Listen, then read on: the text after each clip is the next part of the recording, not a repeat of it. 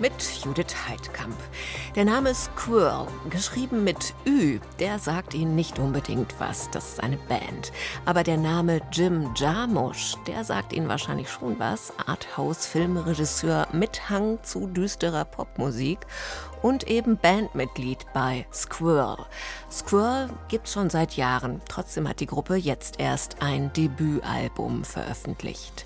Außerdem bei uns zweimal Museum, einmal zur Frage des Klimaschutzes beim Sammeln und Ausstellen und einmal speziell in Istanbul. Dort gibt es ein neues Haus für die moderne Kunst, erbaut von Stararchitekt Renzo Piano. Kulturwelt. Das aktuelle Feuilleton auf Bayern 2. Und hier kommt die Britin Jessie Ware und verbreitet gute Laune. That feels good.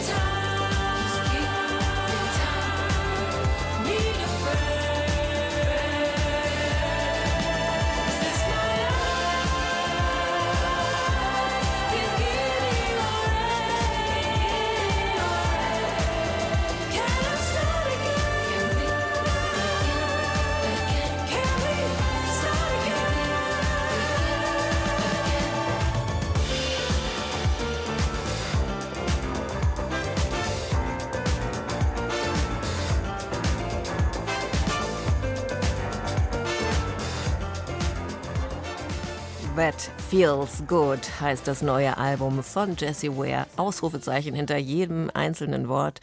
Begin Again war der Titel gerade. Dabei ist sie seit zehn Jahren im Musikbiss.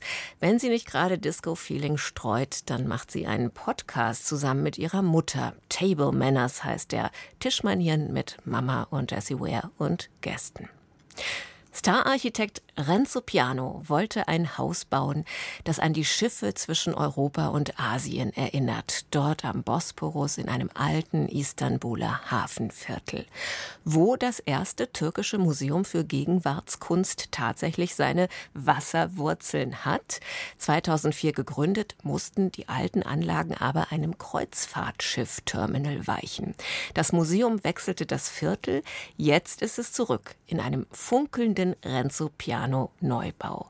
Wie das Museum für moderne Kunst in der türkischen Metropole jetzt aussieht und wie es dieses Scheinwerferlicht nutzt, um kurz vor den Wahlen den gesellschaftlichen und politischen Anspruch moderner Kunst geltend zu machen, hat Dayala Lang für uns erkundet.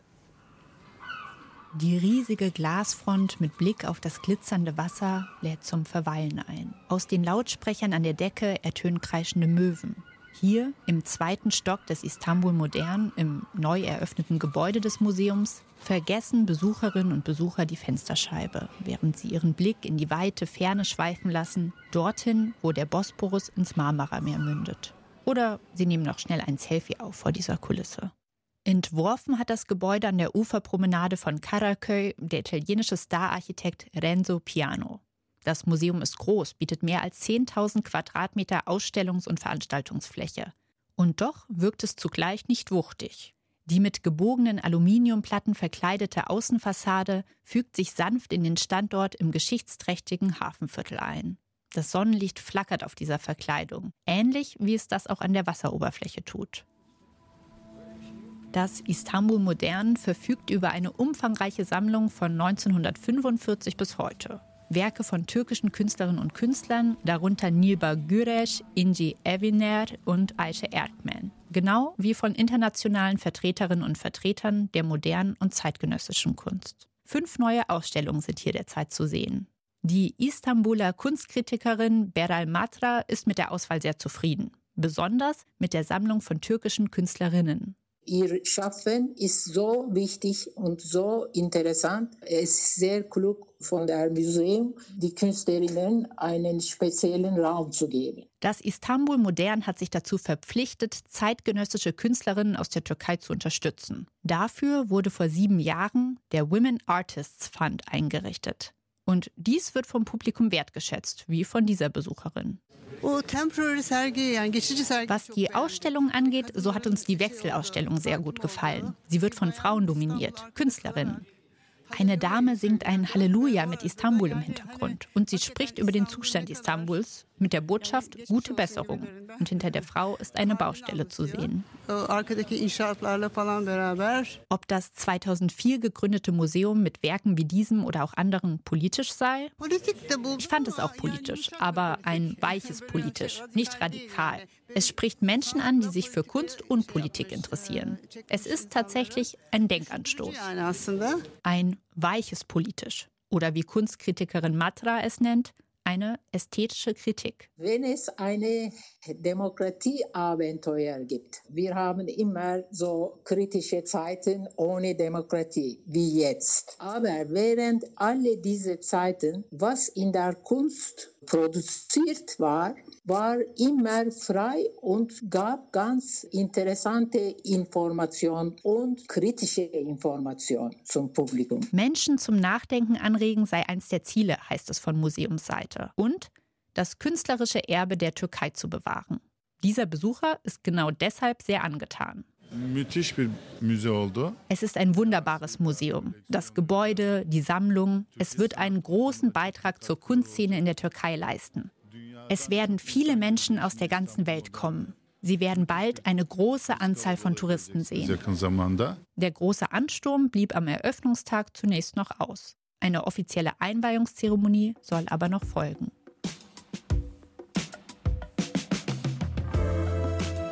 Das Istanbul Modern hat eröffnet. Ein Bericht von unserer Korrespondentin Dayala Lang war das.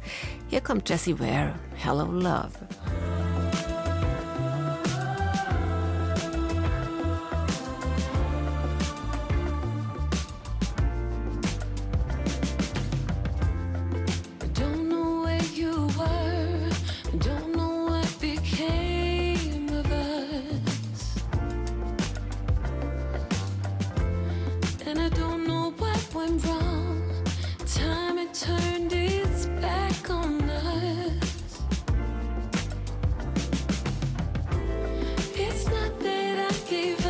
just stop trying.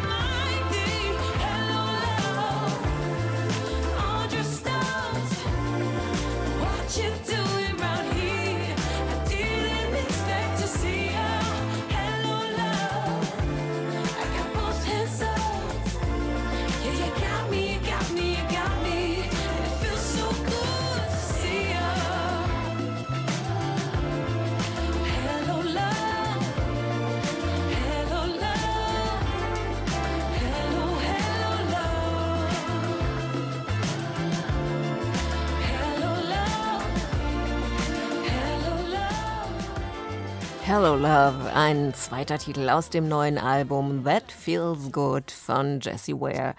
2018 schien es nach einem desaströsen Auftritt beim Coachella Festival mal, als hätte die Sängerin ihr Selbstbewusstsein völlig verloren, aber das ist vorbei. What's Your Pleasure hieß das Comeback-Album vor drei Jahren und jetzt ist That Feels Good da, unsere Kulturweltmusik heute. Wenn man etwas sammeln, gut aufbewahren und schön zeigen will, dann braucht man dafür Platz, ein nicht zu warmes, nicht zu kaltes, nicht zu feuchtes Raumklima und den richtigen architektonischen Rahmen, sprich ein Museum. Platz, Temperatur und Gebäude aber sind alle Ressourcen, haben mit Geld zu tun, mit Material, mit Strom.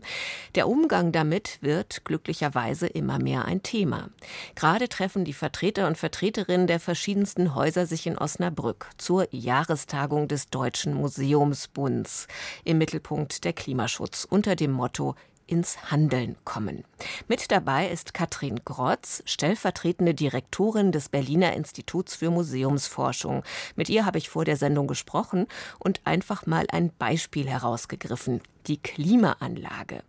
Da gibt es ja bisher so eine Art Wohlfühltemperatur für Besucher und Objekte.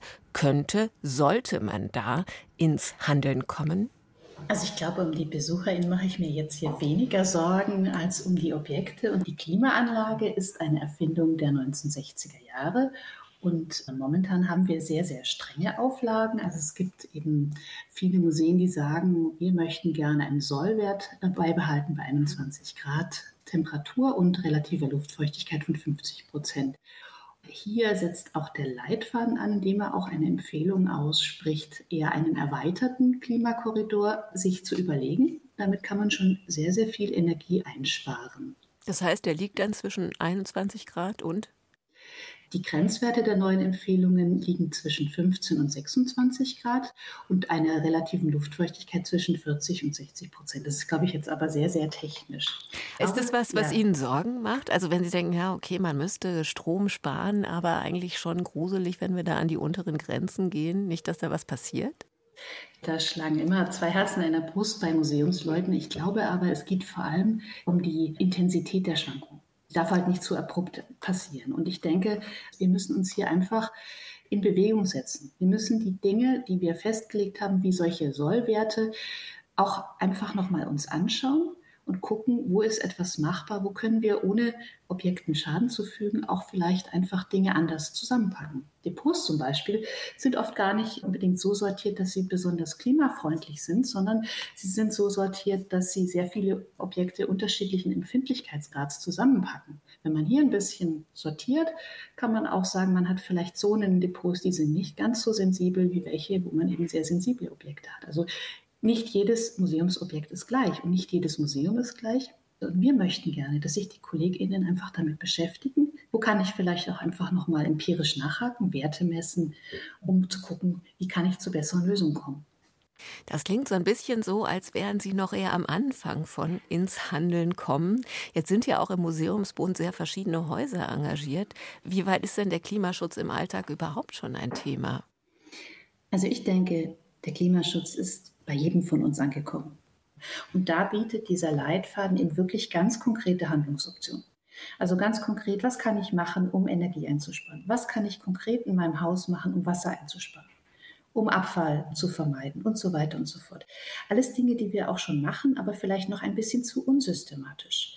Und der Museumsalltag ist sehr hektisch und man hat oft auch nicht so viel Zeit nachzudenken. Und das ist eine Sache, die mit diesem Leitfaden und auch mit den ökologischen Mindeststandards, die in diesem Leitfaden mit am Schluss enthalten sind, was damit vereinfacht werden soll. Ein Beispiel haben Sie ja schon genannt, bei den Temperaturen einen variablen Korridor wählen. Was sind denn andere konkrete Beispiele? Wie kann ich denn Wasser und Strom sparen im Museum? Naja, also Strom sparen kann ich, indem ich LED-Beleuchtungen auch einsetze. Natürlich auch eben gerade das Schrauben an der Klimatisierung, Wasser sparen. Unter anderem auch, indem man zum Beispiel nicht nur nach innen guckt, sondern auch die Außenanlagen von Museen anguckt und hier vielleicht auch nicht unbedingt bewässerungsintensive Pflanzen anpflanzt. Klimaschutz als Thema, das Museen darstellen könnte, das spielt natürlich auch eine große Rolle. Ist das ein Thema für alle Museen oder würden Sie das den Spezialmuseen überlassen, die sich sowieso mit Umwelt und Wissenschaft beschäftigen? Klar, ich komme ja selber auch erstmal aus einem botanischen Museum und da würde ich sagen, ja, die haben natürlich eine ganz wichtige Rolle, gerade was den Schutz der Biodiversität angeht. Naturkundliche Museen jeder Couleur. Aber ich würde sagen, Vermittlung kann jedes Museum. Und auch da müssen wir einfach, und das ist vielleicht auch etwas, was auf der Tagung diskutiert wird und wo vielleicht auch noch mehr Leute ins Nachdenken kommen, jedes Museum kann hier beitragen. Ich habe ein Beispiel auch aus Bayern mitgebracht. Das Spielzeugmuseum der Stadt Nürnberg hat als eines der ersten Nürnberger Museen sich eine Nachhaltigkeitsstrategie gegeben und hat gesagt, weil wir ja die Welt im Kleinen im Spielzeug abbilden, können wir auch wirklich sehr viel über Nachhaltigkeit erzählen. Und gibt es einen Unterschied zwischen den großen und den kleinen Häusern? Die kleinen sind ja wahrscheinlich zahlenmäßig in der Überzahl, haben aber viel beschränktere Mittel.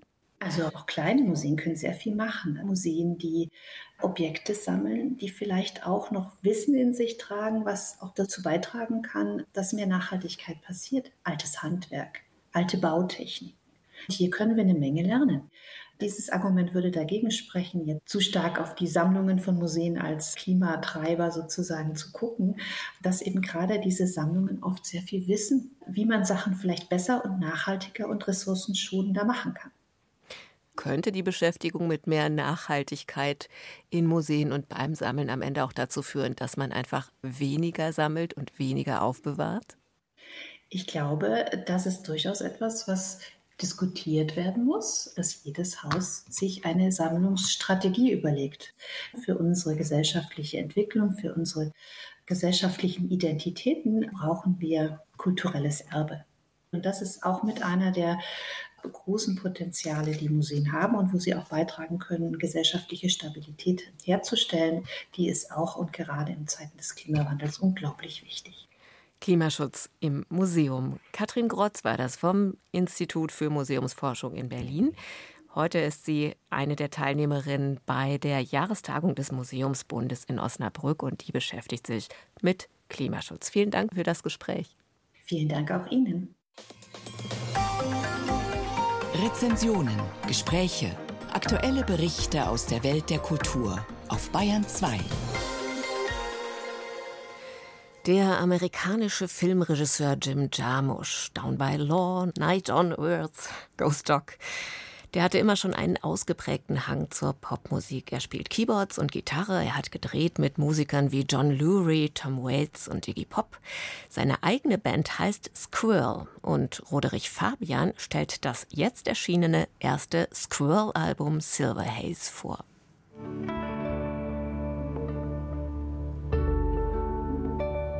Die Band Squirrel gibt es schon seit 2009.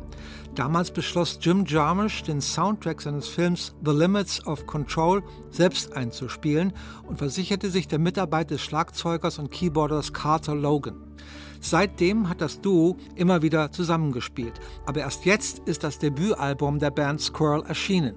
Wie kam Jim Jarmusch eigentlich darauf, den inhaltslosen Namen mit einem Umlaut-Ü zu schreiben? Das ist pure Affektiertheit. Ich meine, warum hat Blue Oyster Cult einen Umlaut oder Motorhead? Wir wissen es nicht, aber Squirrel hat auch einen. Er suggeriert etwas Heftiges, Metallisches. Von daher dachten wir, das sollten wir unbedingt aufgreifen. So we thought, yeah, we need to stick that on there.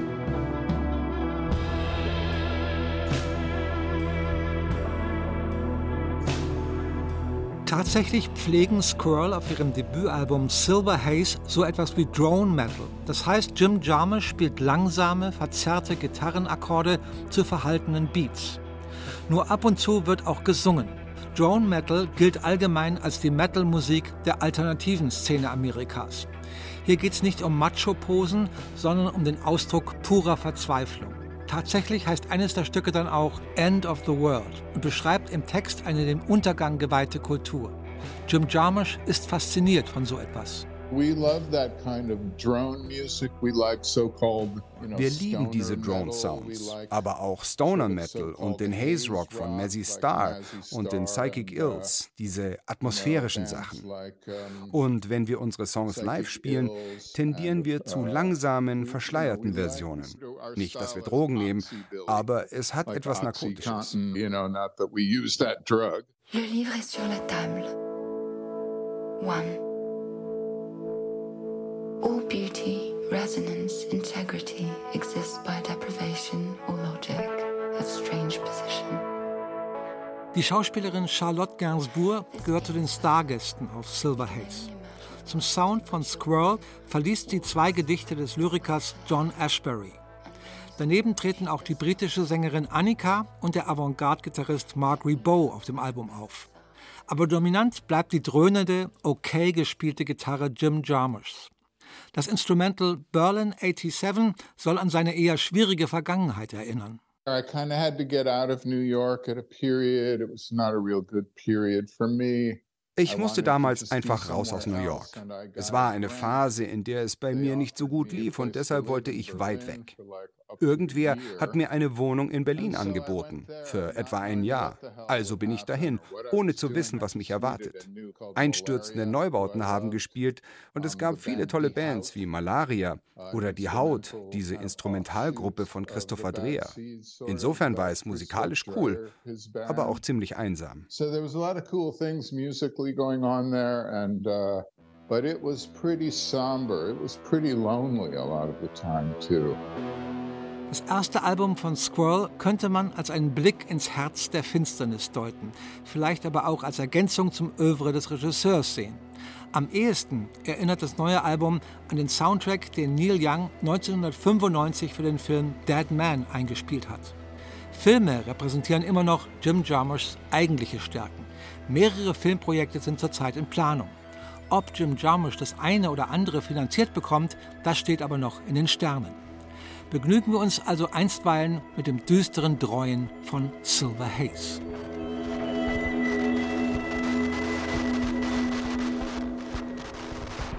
Silver Haze heißt das Album von Squirrel, der Band, in der Jim Jarmusch Gitarre spielt und gemeldet sei, dass der älteste konzertierende Pianist der Welt gestorben ist.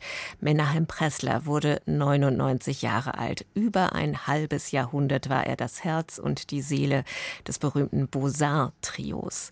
Über 6000 Konzerte hat er gegeben. Geboren 1923 in Magdeburg, konnte er 1939 aus Deutschland fliehen und kam dann über Palästina in die USA.